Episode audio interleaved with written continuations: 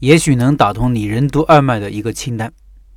昨天的文章说到了店铺筹备阶段的清单，我想了想，还要加上一条：无顶层设计不开店。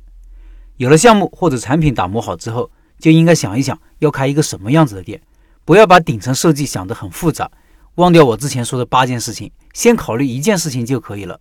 我的产品要卖给谁？解决他们什么痛点？只要把这个问题想清楚了，其他问题也会自然得解。前几天一位老板说，他要开个饺子馆。如果一个店门口有学生、有老人、有白领，他们是不是都是我的目标顾客呢？肯定不是呀。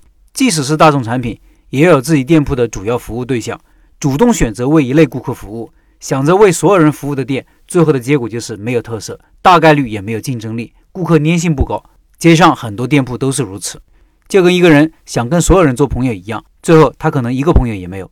为什么只为一类人服务会更好呢？因为这样会让一个店的运营效率更高，利润会更高。你解决了这些人的痛点，店铺形象是他们喜欢的，一眼他们就喜欢上了；价格是他们能接受的，宣传方式、接待方式、沟通方式都是他们的风格，会让他们倍感亲切，愿意来，也愿意再来，甚至愿意跟你做朋友。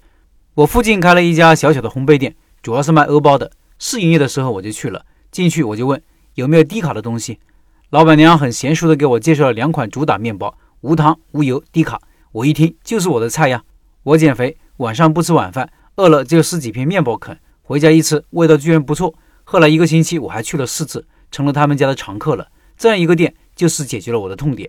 我这样的人很多，注重身材管理的女生更多。我常常在想，如果我现在要开一个快餐店，我也会主打低卡路线，那太有需求了。要有中餐的味道，辣的、酸的品种都可以做，但低热量，或者同样的分量，热量要比一般的中餐热量要低。中餐怎么低卡呢？当然可以。菜品的选择、食材的选择和搭配、食用油的选择、烹饪的方式都会影响热量的高低，未必能比沙拉等轻食热量低，但肯定比隔壁的中餐馆要低，这就够了，能吸引一部分女生和男生的光顾。这里关键的关键是要有顶层设计的意识，简单说要有目标顾客的意识，再简单点就是要解决顾客痛点的意识。有了这个意识，开店就有思路，一切就有方向了。前天。我在老城社图的群里邀请一位老学员出来分享他的经验。在我老板的店是在一个小城市，开了三四年了。前一年不温不火，位置选错了，目标顾客偏少。这种情况下有两个解决方案：一是换位置，二是不换位置换定位。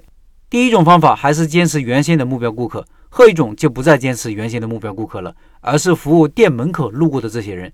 于是他大刀举起，砍掉一部分产品，砍掉一部分产品的分量，也砍掉了一部分价格。两三年下来，现在生意火得不行。他的小店每天可以做五六千的营业额，好的时候上万，比我的店生意还好。分享的过程中，老板反复提到了开店的八件事情，他是真正的知行合一了。这么一条清单就占了一篇文章的篇幅，各位好好领悟。最后通告一下，老陈收徒第五期可以预约报名了。社群里感兴趣的老板可以微信里私信老陈咨询开店名额，和老陈一起开一家小而美的甜品店。